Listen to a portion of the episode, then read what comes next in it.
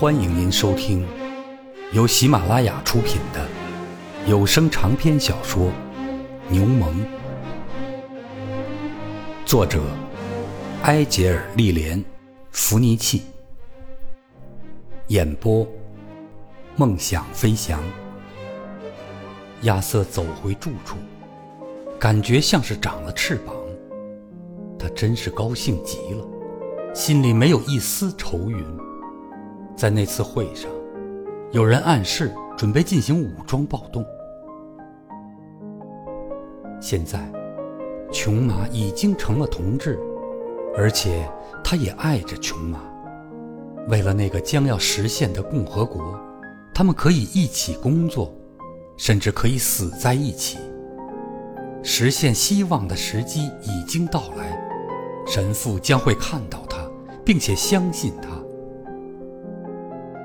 可是第二天早晨，一觉醒来以后，清醒许多。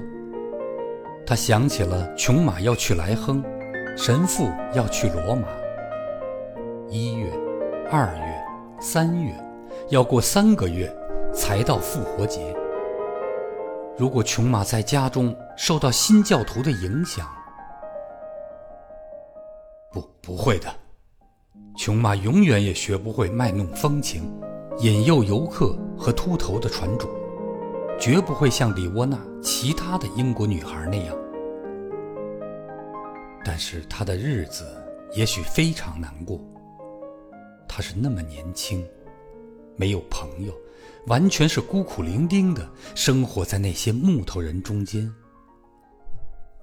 如果母亲还活着。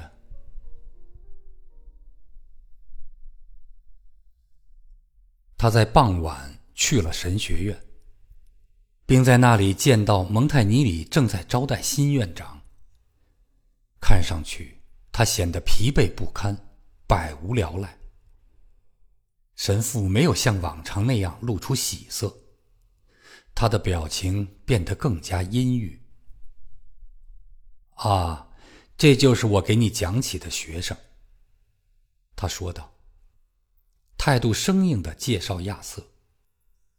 如果您容许他继续使用图书馆，我会不胜感激。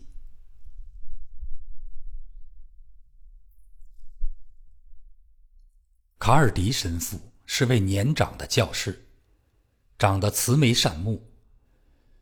他随即就开始跟亚瑟谈起了萨宾查大学。他谈吐轻松自如。看得出来，他非常熟悉大学生活。他们很快转而讨论起大学的校规，这在当时是一个热门话题。新院长强烈反对大学当局采取种种限制性措施，认为这些措施毫无意义，而且令人恼火，搞得学生们不得安宁。对此，亚瑟感到极为高兴。我在引导年轻人方面有着丰富的经验，而且我有一条原则：没有充足的理由，永远都不要禁止什么。如果对他们表示适当的重视，并且尊重他们的人格，那么很少会有学生惹麻烦。但是，当然了，如果你总是牵紧缰绳，最温顺的马也会踢人的。亚瑟瞪大眼睛，没有想到这位新院长会为学生辩解。蒙泰尼里没有插话，他对这个话题显然不感兴趣。他的脸上露出难以言喻的绝望和厌烦，所以卡尔迪神父突然中断了谈话。恐怕我已经使您过于劳累了，神父。您得原谅我这么侃侃而谈的。我非常热衷于这个话题，忘掉了别人对他也许会兴趣索然。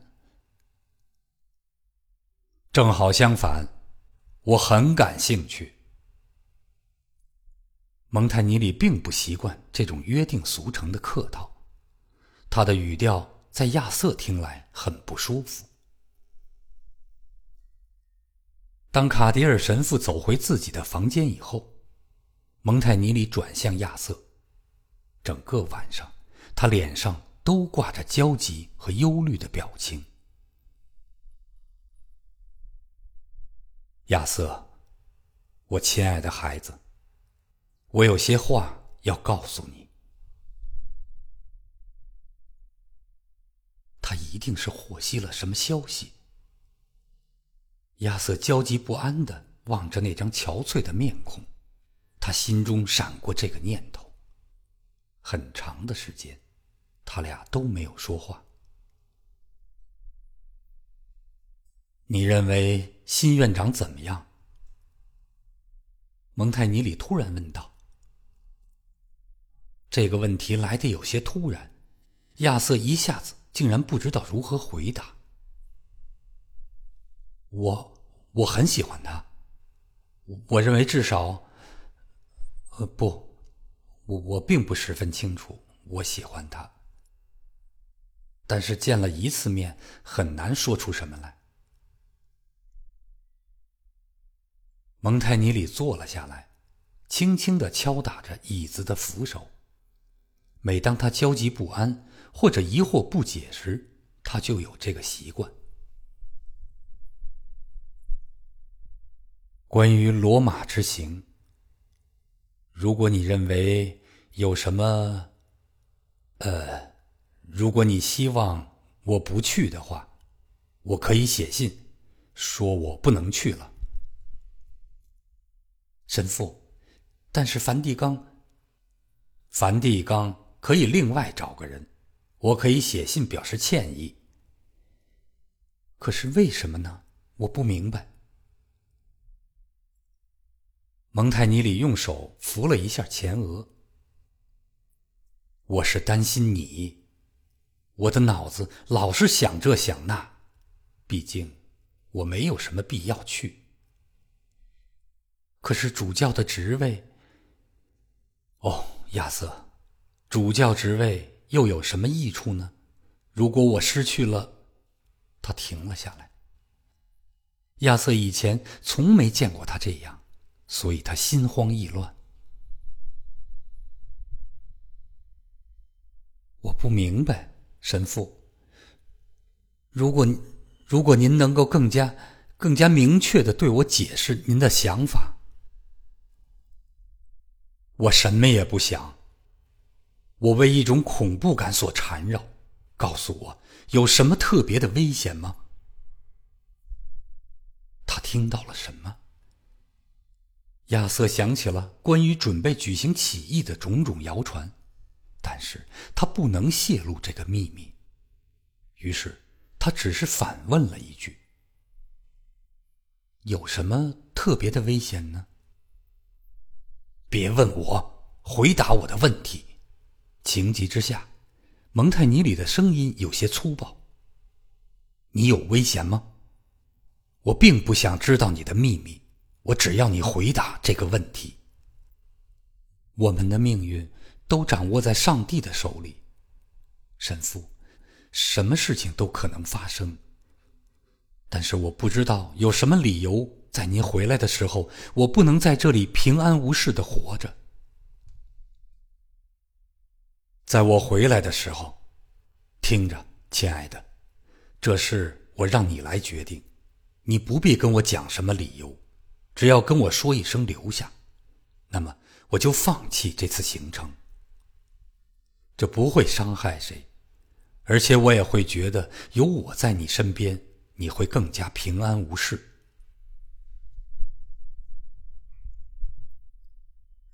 这种病态的胡思乱想，与蒙泰尼里的性格毫不相符。所以亚瑟怀着非常焦虑的心情望着他。神父，您一定是不舒服了。